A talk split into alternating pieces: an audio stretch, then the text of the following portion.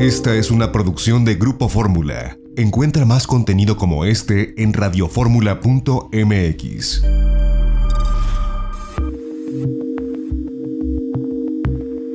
XEDF FM 104.1 MHz, donde tu opinión abre una conversación, transmitiendo con 120.000 watts de potencia desde la Torre Latinoamericana en la Ciudad de México. Facebook.com Diagonal Grupo Fórmula, abriendo la conversación.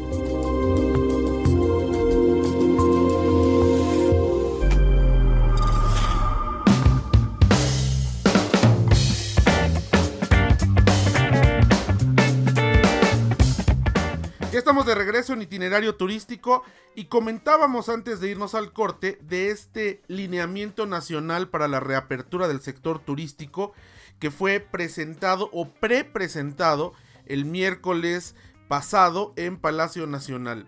Eh, nos llamó mucho la atención que se habla de un documento que pues todavía no está delineado y vaya todavía no está eh, concluido porque al final del día no ha sido compartido eh, está también bajo la supervisión de la Secretaría de Salud, pero aquí lo que no entendemos es por qué se anunció el miércoles y todavía no está concluido. Tuvimos acceso al borrador, asumimos que será la base para este documento una vez que esté concluido, un borrador de 129 páginas que está, bueno, sellado en conjunto por la Secretaría de Salud y la Secretaría de Turismo del Gobierno de México y lleva este nombre, Lineamiento Nacional para la Reapertura del Sector Turístico. Eh, entre ellos, bueno, pues vienen las disposiciones generales, disposiciones particulares de transporte, transporte aéreo, de migración, de transporte terrestre, de cruceros, de transporte marítimo y la operación de puertos, de hoteles, de plataformas digitales, restaurantes, guías de turismo, parques temáticos, centros de convenciones, destinos de sol y playas, operadores de playas, parques acuáticos, balnearios y albercas, tianguis y ferias, bares, discotecas y centros nocturnos, teatros y conciertos, estadios y eventos deportivos masivos, museos y bueno, pues en esto se centra. Lamentablemente hay partes que todavía no están, por ejemplo, eh, todo lo que tiene que ver con bares, discotecas y centros nocturnos. No hay todavía alineamientos, están a la espera. Parques temáticos tampoco. Por ahí se comenta que Grupo Experiencias Escaret es quien quedó de enviar pues la información de cómo operarían, bajo qué estándares y que pues no se ha incluido.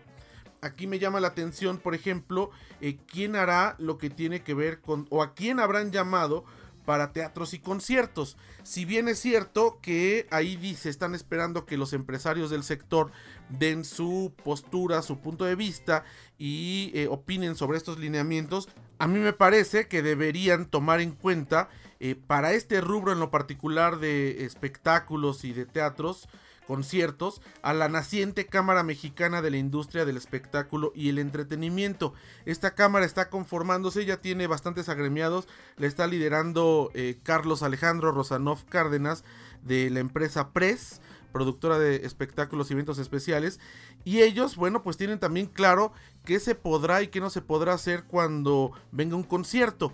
Eh, cuáles medidas deberán de tomarse. Evidentemente, estas recomendaciones que ellos hagan tienen que ser por, tienen que ser evaluadas por la Secretaría de Salud, pero debieran tomarlos en cuenta a ellos como cámara para poder pues entrar a esta parte que está todavía faltante dentro de este documento, dentro de estos lineamientos generales para la reapertura del sector turístico. Eh, me llama mucho la atención eh, lo que tiene que ver con el transporte, con particularmente las medidas en los aeropuertos. Eh, nos hablan de cosas pues elementales que suponemos tendremos que hacer en todos los lugares mientras no haya una vacuna para este virus SARS-CoV-2 guardar la sana distancia en toda la infraestructura aeroportuaria. Los pasajeros y acompañantes y cualquiera que transite por los aeropuertos tendrá que usar cubrebocas. Todo el personal tendrá que usar caretas, el personal del aeropuerto, caretas, goggles, guantes, en fin, esto que ya sabemos, gel antibacterial, toma de temperatura, filtros sanitarios, pero eh, lo que me llama la atención es eh, cómo estarán los mostradores. Eh, los mostradores Dicen, se recomienda a los pasajeros realizar el web check-in para minimizar el contacto con objetos físicos como pase de abordar y teclados. Hay aerolíneas como Magni Charters que no tienen el servicio de web check-in, sí, aunque parezca inverosímil, en pleno mayo de 2020, Magni Charters no ha echado a andar el web check-in, todavía lo tienes que hacer manualmente. En, otras aerolíneas, eh, por ejemplo Interjet, hasta antes de la pandemia, aunque hicieras el web check-in, tenías que formarte en la línea general, es decir, no había una fila dedicada para dejar el equipaje, sino tenías que hacer la fila con todos. Esto generaba grandes aglomeraciones. Ahora, eh, habrá una sana distancia, habrá mostradores que estén atendiendo uno sí y uno no parece, eh, habrá eh, diferentes mecanismos, pero aquí lo interesante es saber cómo se habló o qué se determinó con los grupos aeroportuarios, porque sabemos que hay aeropuertos como el de Cancún que opera a Sur, que bueno, pues tiene estas cuatro terminales, que tiene espacio suficiente, claro, la 1 no, no, la usan ya, pero tiene espacio suficiente porque está renovado para poder mantener esas distancias. Pero ¿qué ocurrirá, por ejemplo, con el Aeropuerto Internacional de la Ciudad de México, en lo particular la Terminal 1, donde ha quedado rebasado por el número de pasajeros. Sabemos que al principio será paulatino, pero después, bueno, pues me imagino que será muy complicado. ¿Qué les dijeron los grupos aeroportuarios? Aeropuertos como el de Tijuana, por ejemplo, que está renovado, que el Grupo Aeroportuario del Pacífico es una renovación muy importante, seguramente podrán tener estas distancias y estas cuestiones, pero pues otros aeropuertos pequeños como el de Tepic que opera eh, ASA, Aeropuertos y Servicios Auxiliares, pues no veo cómo puedan mantener esta sana distancia. Esto eh, será importante que se vaya explicando cuando cómo se acordó con los diferentes grupos aeroportuarios, incluyendo el eh, del gobierno, que es ASA, Recordemos que a ASA pertenecen todos los aeropuertos que no se pudieron vender en su momento en las privatizaciones. Entre ellos, insisto, está el de Tepic. Bueno, hablan del tránsito en los aeropuertos, de los filtros de seguridad, de pues evitar incluso el contacto eh, directo con las personas en el momento de, la documentación. Por eso eh, pues exhortan a los medios electrónicos para poder hacer el facturaje o el, check-in. Ahora, eh, el otro tema es las aerolíneas. Eh, cómo garantizarán esa sana distancia. No ha habido una claridad en cuanto a si podrán operar con menos espacios o no. Y a mí me parece muy complejo porque de por sí las aerolíneas traen severos problemas financieros. Hablando de México, sobre todo Interjet. Ya ha habido algunas en el mundo que han quebrado antes de que termine la pandemia. Pero ¿cómo podrían tener eh, el 50%? No lo sé o el 60% solamente comercializable de un avión, si a veces ni con el 80 o 90% les es rentable por la situación financiera que tienen. ¿Cómo van a garantizar? Yo sé y nos han informado y hemos hecho reportajes al respecto que el sistema de aire acondicionado en los aviones garantiza una sanitización constante. Hace que las partículas vayan hacia el piso, filtra, el aire acondicionado va saliendo ya libre de virus y bacterias, pero ante una aglomeración, pues ¿cómo, cómo guardar la sana distancia mientras no haya vacuna. Esto es uno de los temas que también no quedan claros. Las aerolíneas no lo han explicado. Y bueno, pues aquí se necesitan ambas cosas, que lo explique el gobierno los lineamientos y que lo expliquen las aerolíneas para saber cómo lo van a hacer. Lo mismo con las eh, pues terminales de autobuses. En las terminales de autobuses sabemos que hay grandes aglomeraciones también. Pienso en la terminal del norte de la Ciudad de México, en la terminal del sur en Tasqueña, en la Tapo, eh, digamos, me parece que la menos saturada es observatorio, pero ¿cómo harán para que se guarde esa distancia?